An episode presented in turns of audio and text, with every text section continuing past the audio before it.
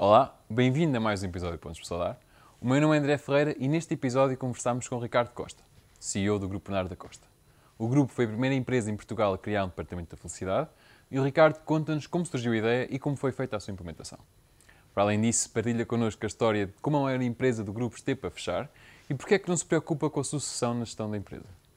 Antes de passarmos para mais um incrível episódio, não te esqueças de subscrever às nossas redes sociais e à nossa newsletter para ser sempre avisado quando sai um novo episódio. Espero que gostes desta conversa com o Ricardo Costa. Pontos por Soldar, um podcast produzido pela Motofil.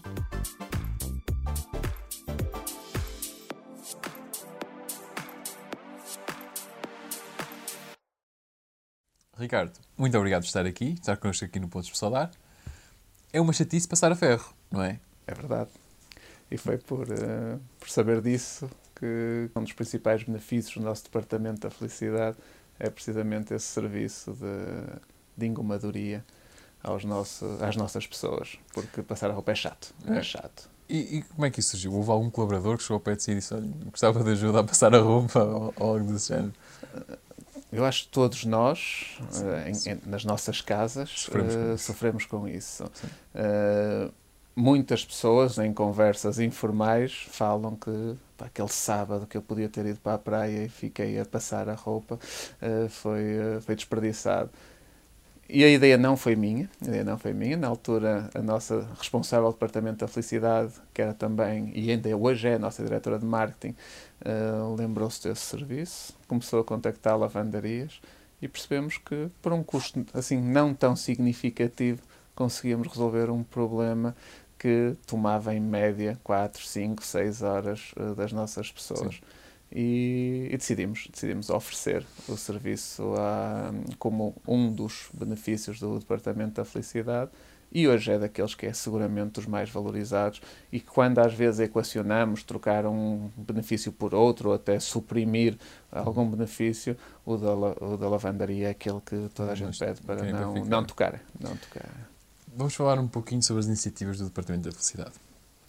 Quais é que são? Sabemos que já pagou férias, já falou imenso sobre isso a mais impactante e aquela que foi mais mediática, de facto, foi as férias, uh, que tem uma história curiosa também, porque quando em 2013 comecei a pensar nas férias, e surgiu porque quando eu entrei para trabalhar, nós tínhamos um, um, fornecedor que todos os anos, ali durante 10 anos, premiava os melhores clientes com umas férias.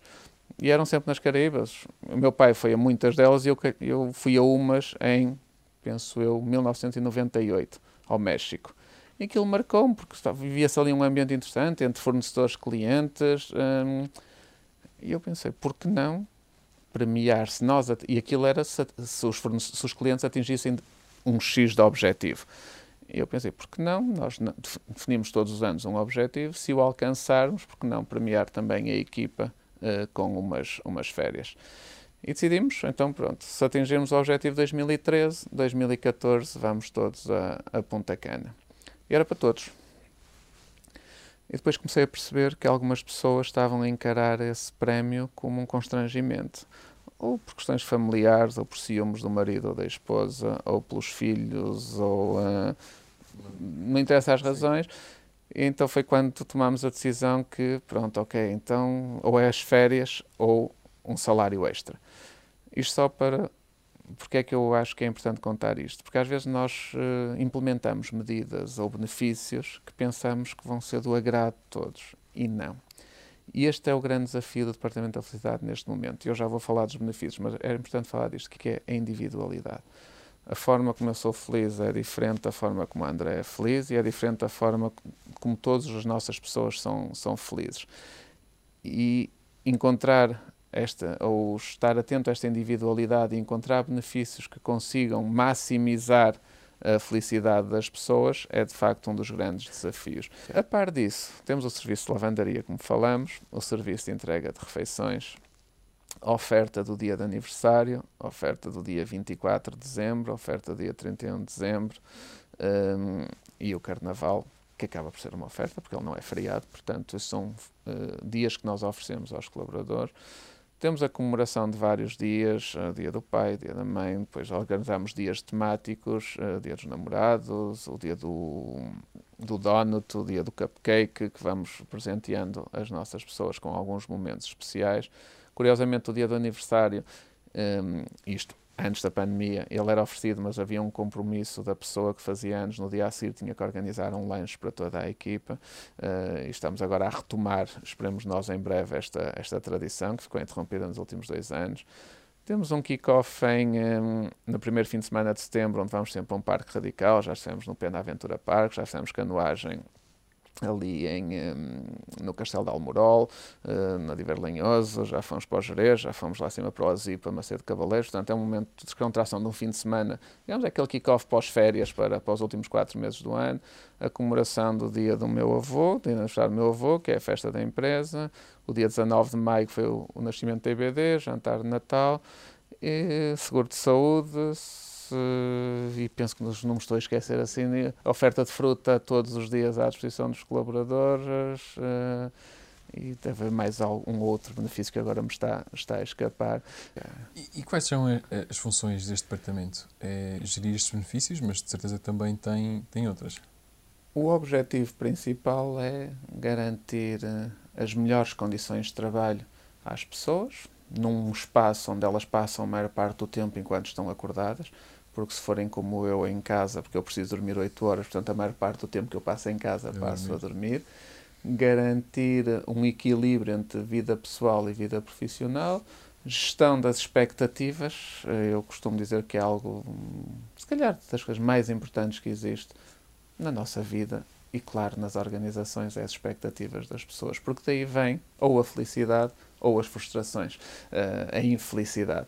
E o objetivo do Departamento da Felicidade é esse. Uh, ele já teve vários formatos, já esteve, como eu disse há pouco, no Departamento de Marketing, depois já esteve no Departamento de Recursos Humanos e hoje temos uma Chief Happiness Officer que se dedica única e exclusivamente ao Departamento da Felicidade, sem acumular com mais nenhum departamento e, no meu entender, é da forma como está, como está a funcionar melhor. Também foi motivado pela, pela pandemia. Nós achamos que era importante ter uma pessoa formada em psicologia para uhum. poder estar atenta a todas as consequências a nível mental que a pandemia provocou e aproveitamos então para fazer esta mudança e o Departamento da Felicidade saiu dos recursos humanos e passou a estar autonomamente a ser gerido pela Margarida, que é uh, licenciada em psicologia e que, e que gosta acima de tudo de pessoas como eu. O que é que o Departamento da Felicidade ajuda? O principal aspecto é mesmo na resolução de problemas temos as pessoas muito mais focadas para as soluções do que para andar a perceber quem é que foi o culpado de algum problema ter acontecido. Uh, também acontece, mas em 90% das vezes as pessoas estão, aconteceu, vamos, mas é resolver. Eu acho que isto é determinante para o sucesso de uma organização.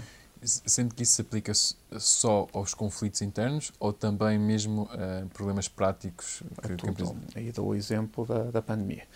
Isto é, a pandemia surgiu, algo completamente inesperado, algo completamente desconhecido, e nós, ao fim de uma semana, e por iniciativa da maior parte das pessoas, tínhamos produtos novos, serviços novos, produtos adequados. Nós, um exemplo, nós, uma das nossas principais empresas vende equipamentos de segurança eletrónica. Tínhamos uma máquina que gera fumos, para inibir que o ladrão assalte.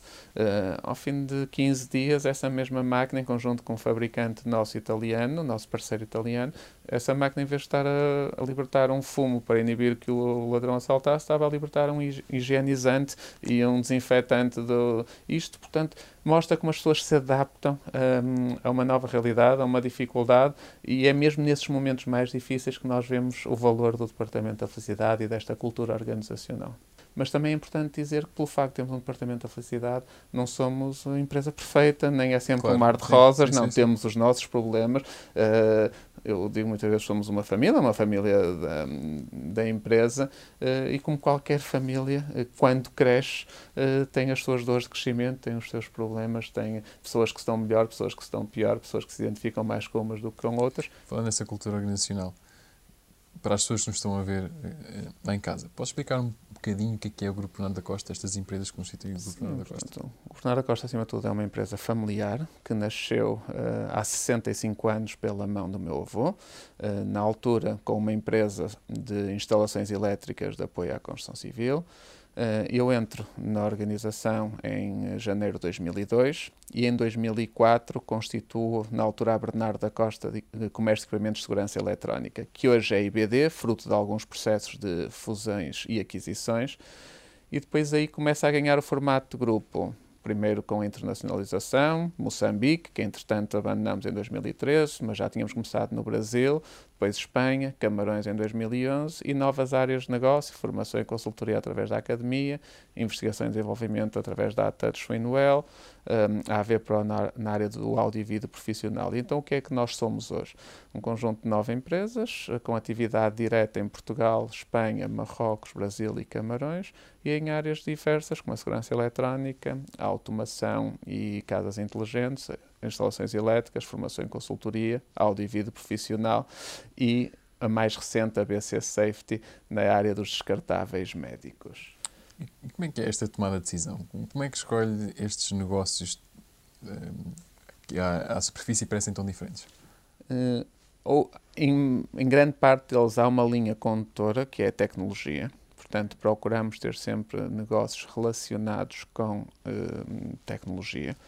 Um, a parte da formação e consultoria uh, surgiu por um desafio pessoal meu, porque eu acho que se nós deixamos um legado, esse legado deve estar ligado à educação, à formação. Uh, é um dos déficits do nosso país, é um dos déficits do nosso tecido empresarial uh, e, portanto, aquilo que nós possamos contribuir uh, para que esse aspecto melhore na nossa sociedade. Portanto, foi daí que surgiu uh, a Academia Bernardo da Costa. E, por fim, a outra que não tem ligada à tecnologia, que é descartáveis médicos. Uh, surgiu já em contexto de pandemia, numa, numa oportunidade que nos desafiaram e que nós abraçamos com unhas e dentes e, portanto, daí ter surgido a BC Safety agora é curiosidade minha, camarões, como é que surgem os, camarões? Olha, muito engraçado também. Nós, como eu disse, temos uma empresa de instalações elétricas. Fomos desafiados por uma empresa de construção de Guimarães, a ir aos Camarões, para dar um orçamento para uma linha de média tensão que iria alimentar uma central termoelétrica.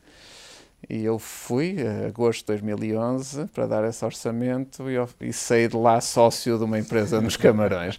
Uh, porque, entretanto, a empresa de construção aqui em Portugal estava a passar algumas dificuldades, estávamos em plena crise da construção aqui em Portugal, portanto, 2011. Uh, era preciso uma injeção de capital, fizeram-me o desafio, uh, decidimos investir e lá está. Em sete dias que passei entre Yaoundé e do Alá, uh, entrei para dar um orçamento e saímos sócio de, sócios da empresa.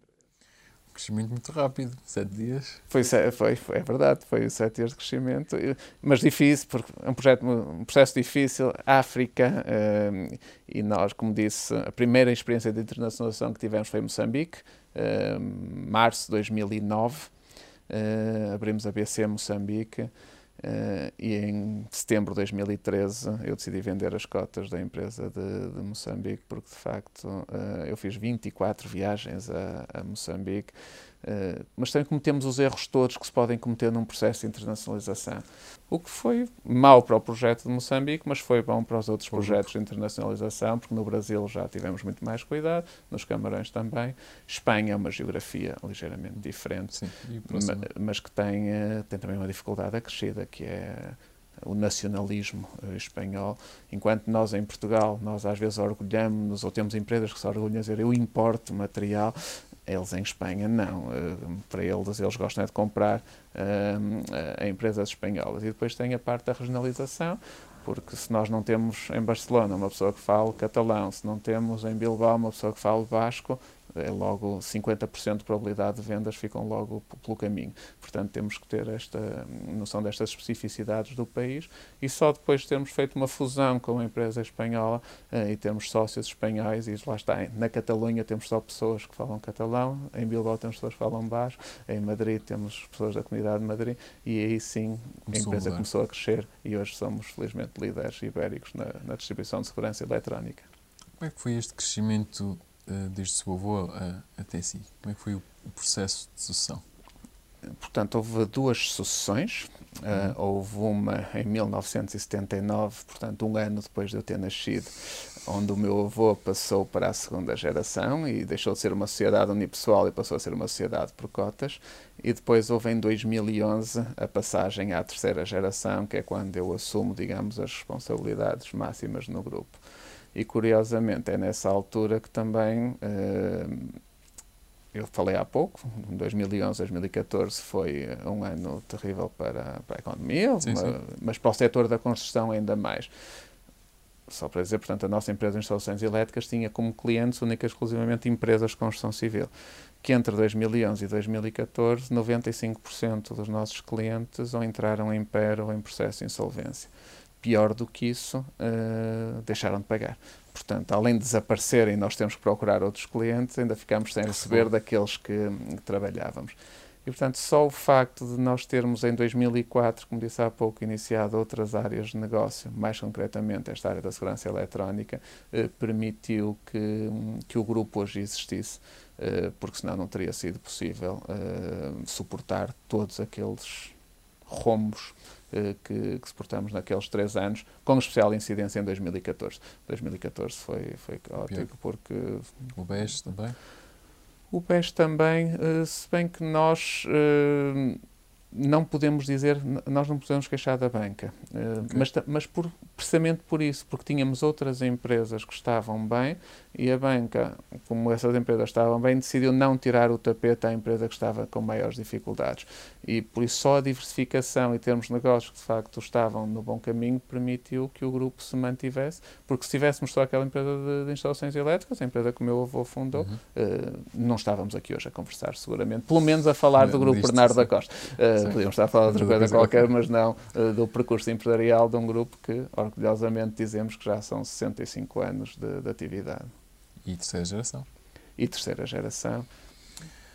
Sente que esse foi o evento mais desafiante para a empresa? Houve outro? Para mim, enquanto gestor, foi sem dúvida o momento mais desafiante. Só para termos uma ideia, eh, eu tive que chegar a acordo de rescisão contratual com cerca de 40 pessoas, 90% das quais andaram comigo ao colo viram-me nascer, uh, tinham 30 ou 40 anos de casa. Felizmente foram todos acordos uh, feitos, felizmente todos continuaram a vir aos nossos convívios, todos mantiveram uma ligação emocional e pessoal, mas foi um momento muito difícil, porque nesse grupo de pessoas eu tinha familiares uh, também. Uh, portanto, a carga emocional foi muito, muito pesada. Como gestor, esse foi o meu maior desafio, vamos chamar-lhe assim. Um, o outro desafio tem a ver precisamente com o que hoje é a maior empresa do grupo, portanto, a IBD. Eh, eu expliquei que em 2004 nós criamos a Bernardo da Costa Comércio de Segurança. Ela nasceu para representar aqui em Portugal uma empresa espanhola que se dedicava à distribuição destes equipamentos. E nós, portanto, começámos em 2004. Em 2005, passado um ano, tínhamos feito um trabalho muito interessante, mas eles eram o nosso único fornecedor e ao fim de um ano eles começam a ver, pá, Portugal aquilo até parece um mercado interessante, decidem vir para cá diretamente. Portanto, o nosso único fornecedor passou a ser nosso concorrente. Um, eu, na altura, eu nem era assalariado dessa empresa, eu, o meu salário era pago pela empresa de instalações elétricas e minha decisão estava quase tomada. nós não temos dívidas, não temos custos, as instalações que estamos a usar são instalações da outra empresa, vamos fechar o projeto, para pronto, correu mal. Até conheço um senhor, Sr. Humberto, que infelizmente já não está entre nós, já, na altura já com 58 anos, que me pede deixa-me, dê-me a oportunidade de mostrar que esta área da segurança pode ser, eh, pode ser negócio. Ele começa a fazer umas colagens de umas figuras de extintores, de hidrantes, de bocas de incêndio, fotocópia, mete debaixo do braço, começa a ir vender assim esses produtos e, e foi aquela decisão de não ter desistido daquele projeto porque tinha corrido mal eh, que fez com que hoje a IBD existisse, eh, tenha uma faturação de cerca de 50 milhões de euros, seja líder ibérico na, na distribuição de segurança eletrónica. Portanto, isto em 2005 houve este momento que é curioso porque esteve para desaparecer o projeto porque de facto eh, não correu bem. Isto mostra que às vezes quando nós sentimos que estamos na direção certa, quando nós acreditamos no projeto que idealizamos, não devemos desistir à primeira contrariedade e devemos ser resilientes e perceber que nem sempre as coisas correm como nós esperamos. E, mas clarificando aqui um bocadinho, eh, o, o senhor Sim. Colocou nesses catálogos eh, Ele- feitos. eh, Ele colocou sinalética, portanto, o sinal do extintor, da Sim, saída sim, sim. de emergência, hum, fo- fotografias de extintores, de carreteiros, tirou fotocópias na E- nossa e máquina foi- fotocópia, foi para a rua vender, começou a vender. Depois, entretanto, eu e o meu pai vamos ao Algarve, porque há um fabricante de sistemas de detecção de incêndio no Algarve, Sim. o maior fabricante português, Global Fire, que curiosamente era fornecedor dessa empresa de Espanha. E eu disse, olha, nada como ir tentar. E fomos ao Algarve, conhecemos o dono, o João Paulo, e ele deu-nos a distribuição oficial do, do produto e foi assim que depois começou. Bola de depois de 2008, uma um fabricante búlgaro, que hoje também é um dos nossos principais fabricantes, e 2010, a Hikvision, eh, na- a nível da videovigilância, que hoje são líderes mundiais e que nós somos parceiros desde, deles desde essa altura. E, portanto, é um trajeto que, olhando para trás e olha, pondo-me em 2005, disse, podia ter ficado por ali. Era muito provável que ficasse por ali. Às vezes me há surpresas boas. Não É se verdade, sem dúvida, sem dúvida. Como é que o Ricardo se torna o Ricardo? Como é que foi o seu percurso pessoal?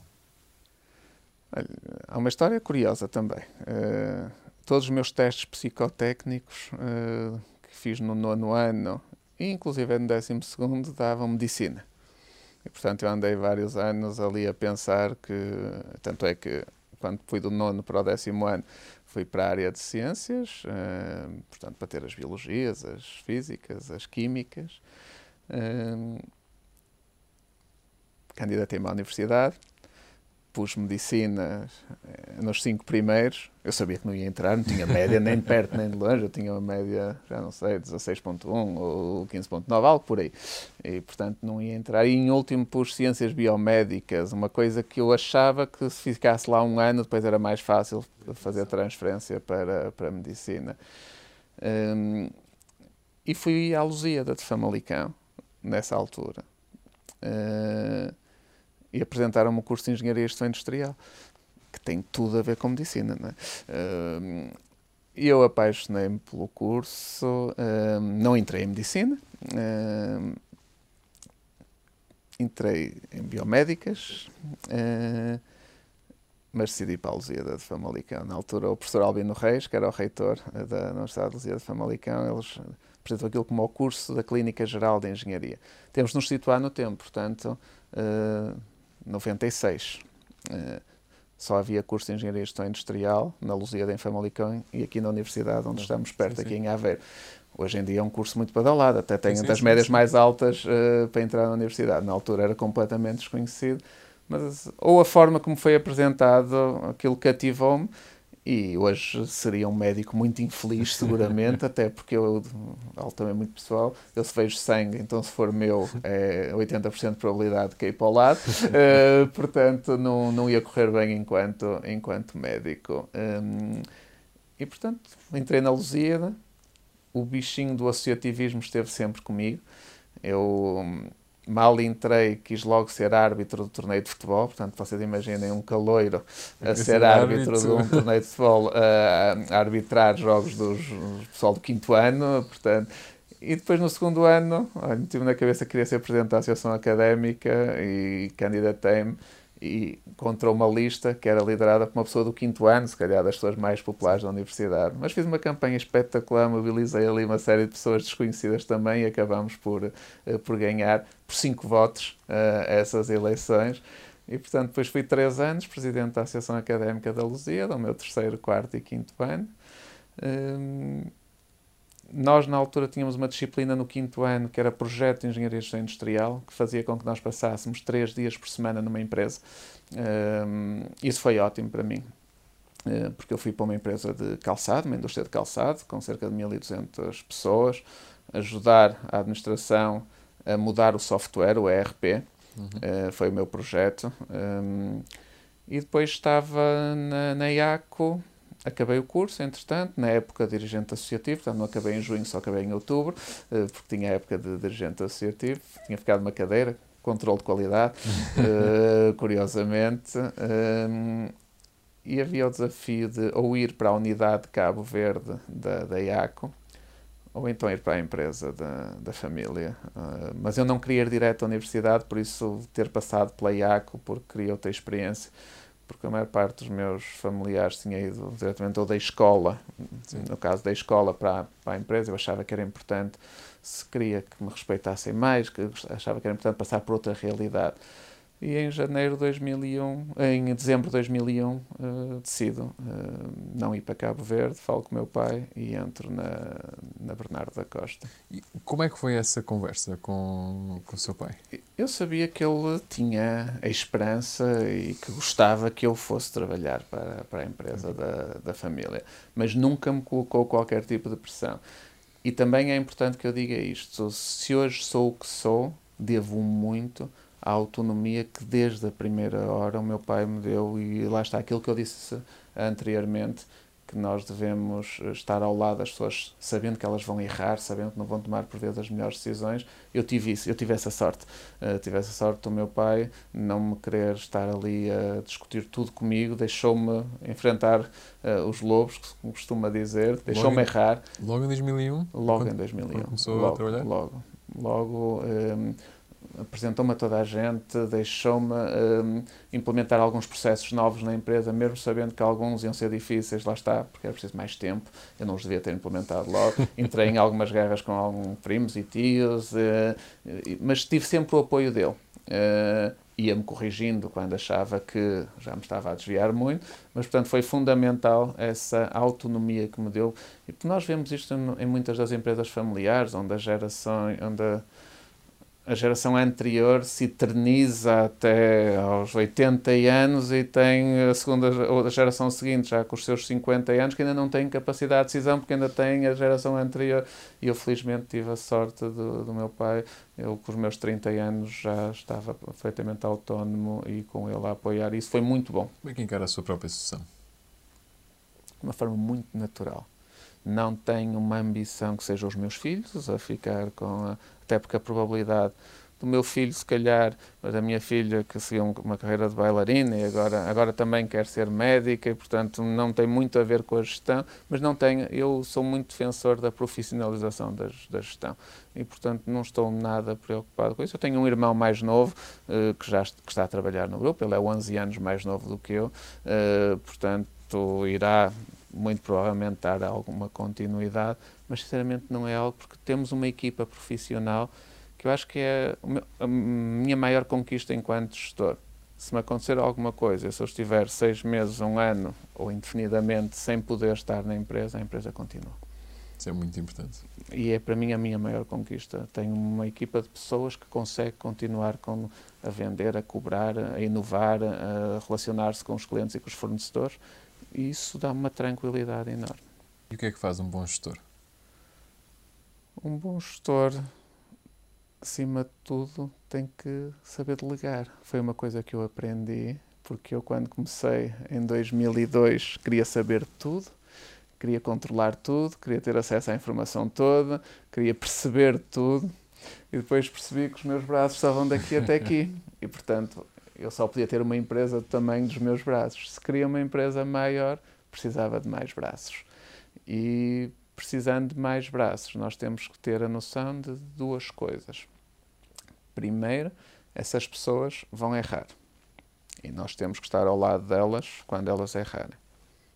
Também se errarem três vezes na mesma coisa, também já alguma coisa está mal. Mas o erro é normal. Segundo, as pessoas não vão fazer exatamente como nós fazemos. Portanto, nós temos que ter a capacidade de perceber que aquilo não está a ser feito por nós, está a ser feito por outra pessoa. Mas eu digo muitas vezes, eu, eu se contrato pessoas inteligentes, não é para lhes dizer como fazer, é para que elas também sugiram como fazer. E é esta relação com as pessoas, dar-lhes máxima liberdade, máxima responsabilidade, autonomia, estar ao lado nos momentos mais difíceis, que eu acho que define. Um, eu pergunto muitas vezes o que, é que, o que é que eu faço hoje? Faço gestão de pessoas sejam elas as nossas pessoas, dos nossos clientes ou dos nossos fornecedores. Porque os negócios são feitos por pessoas. E quem não sim, entender sim. de pessoas, como diz o Simon Sinek, não entende de negócios. Muito bem. Hum, essa aprendizagem foi algo cumulativo ou houve algum momento, tipo epifania, que, que chegou a esta conclusão? Não, foi de consistência. Uh, foi uh, várias aprendizagens, vários desafios que não correram tão bem. Uh, o perceber até um pequeno esgotamento, de cansaço por uhum. querer absorver tudo e ter que aprender a relativizar, a delegar, a confiar. E foi um processo. Se, se eu tiver que situar no tempo, se calhar situar lá 10, 12 anos atrás. Houve algumas lições, por exemplo, do, do, da segunda geração ou da primeira geração com que tenha ficado no que toca à gestão e à, liderança? As principal, a principal lição teve a ver ou tem a ver com os valores. Portanto, que é que é a base. É aquilo que é inabalável, é aquilo por mais tentador que possa parecer algum negócio, se for contra aqueles valores que nós temos bem definidos e que o meu avô transmitiu ao meu pai e que o meu pai me transmitiu a mim, como a tolerância, a solidariedade, a ética empresarial, o respeito. Hum, portanto, esse, isso é o principal. Hum, depois, com o meu pai, eh, aprendi muito a questão do, do networking, de lidar com as pessoas, de perceber que juntos somos mais fortes do que cada um por si, eh, que é isso que eu agora transporto para a minha vida, para o Grupo Bernardo da Costa e agora com este novo desafio também para a Associação Empresarial, é o criar pontos, criar laços, eh, a mesma ideia do juntos somos mais fortes. Então, os, os próximos desafios do Grupo Bernardo da Costa passam por por esta crise que estamos a, a viver?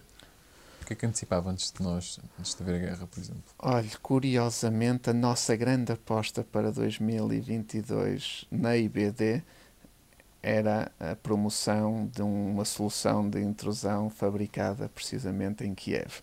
Uh, portanto, é a Ajax, que é um é líder na, no fabrico europeu de sistemas de detecção de intrusão, de alarmes. Uh, uh, até agora só via rádio, wireless, mas agora também já ia para a parte cableada. Nós conseguimos esta distribuição em outubro de 2021 e era de facto a nossa grande aposta. Portanto, como pode imaginar, eh, não está a ser fácil, eh, porque eles já não produzem há cerca de 23 dias, 24 dias, estão a deslocalizar as fábricas eh, para regiões onde seja seguro produzir, depois têm que deslocalizar as pessoas e, portanto, está mas também é nestes momentos que nós percebemos que tipo de parceiros somos. Nós estamos habituados relações duradouras, a curiosidade, o primeiro fornecedor do meu avô na empresa de instalações elétricas, ainda é hoje um dos nossos principais fornecedores na mesma empresa, portanto é uma relação comercial com 65 anos de, de atividade.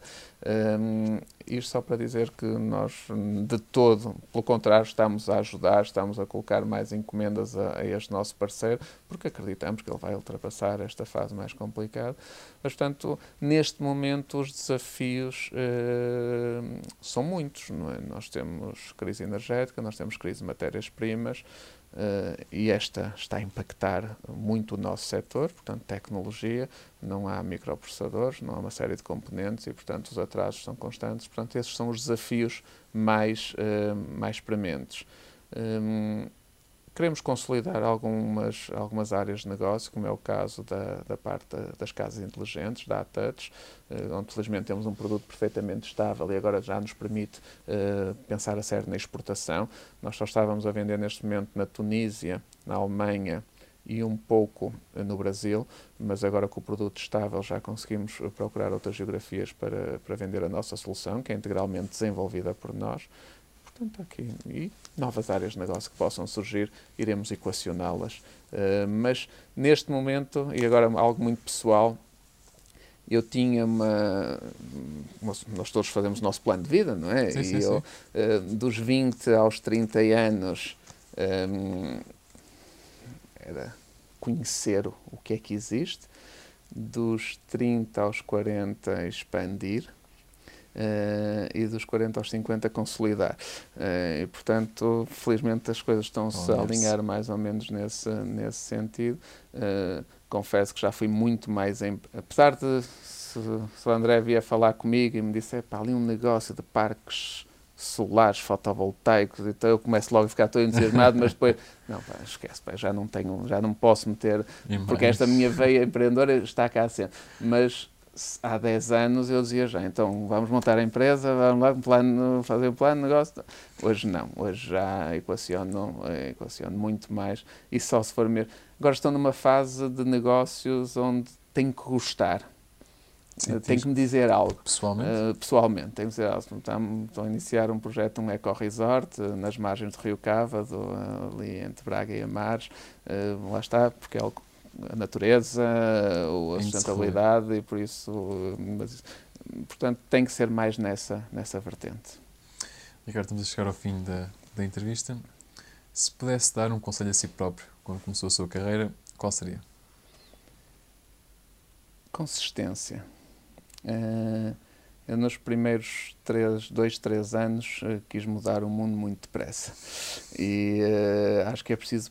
Não é ficar à espera que as coisas aconteçam, não é nada disso, porque senão não vão acontecer. Ou Sim. muito provavelmente não vão acontecer, mas temos que saber os timings certos. Às vezes, saber esperar também é uma virtude. E a consistência de ir fazendo um bocadinho de cada vez uh, para chegar a uma meta. Portanto, definir metas mais curtas uh, para ir para nos irmos automotivando com pequenas conquistas, eh, mas sermos consistentes. Não fazer hoje e depois estar um mês sem fazer e esperar que o que fizemos há um mês atrás vai ter resultados, mesmo sem termos feito nada nos dias anteriores. Portanto, acho que é consistência e o dar tempo ao tempo para que alguns processos se maturem e tenham os seus resultados é um conselho que, no meu caso, se eu tivesse começado com essa consistência, se calhar não tinha sofrido o que sofri nos primeiros dois, três anos, algumas angústias de querer que tudo acontecesse muito, muito depressa. Ricardo, muito obrigado por ter Obrigado, eu, André. Obrigado. Para voltar lá em casa, já sabem, visitem o nosso site pontospessolar.com para ver tudo o que já publicamos até agora. Sigam nas nossas redes sociais e subscrevam a newsletter para receberem os alertas para próximos episódios. Até a próxima!